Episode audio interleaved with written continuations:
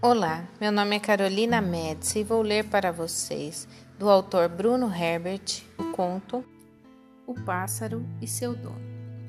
Após anos de convívio, o lindo pássaro sentiu vontade de ser livre. Enjoado daquela vida, pediu ao seu dono para que o libertasse. O dono, inconformado, argumentou: Por que queres ir embora? Tens tudo aqui. Quero sair pelo mundo, voar com os outros e ser livre. Achei que fosse feliz ao meu lado. Cansei de ficar nesta gaiola, todo dia a mesma coisa. Desculpe-me, mas acho que enjoei desta vida. O dono do pássaro, após muito diálogo, triste e cabisbaixo, entendeu que não havia mais por que manter o pássaro preso e não havia outra saída a não ser libertá-lo. O pássaro, agora livre, era só felicidade e podia fazer o que quisesse.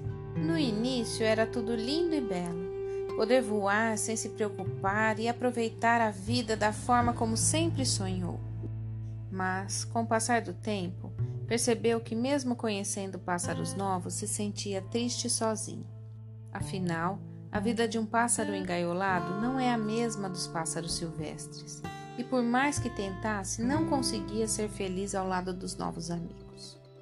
Cansada e arrependida, a ave resolveu voltar para o seu dono. Assim que chegou, viu que algo estava diferente na sua gaiola.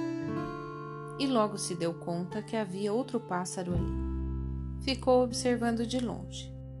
E sem coragem de se aproximar, se deu conta que o que importava naquela vida não era a condição de prisioneiro, mas sim a condição de amor mútuo entre ele e seu dono.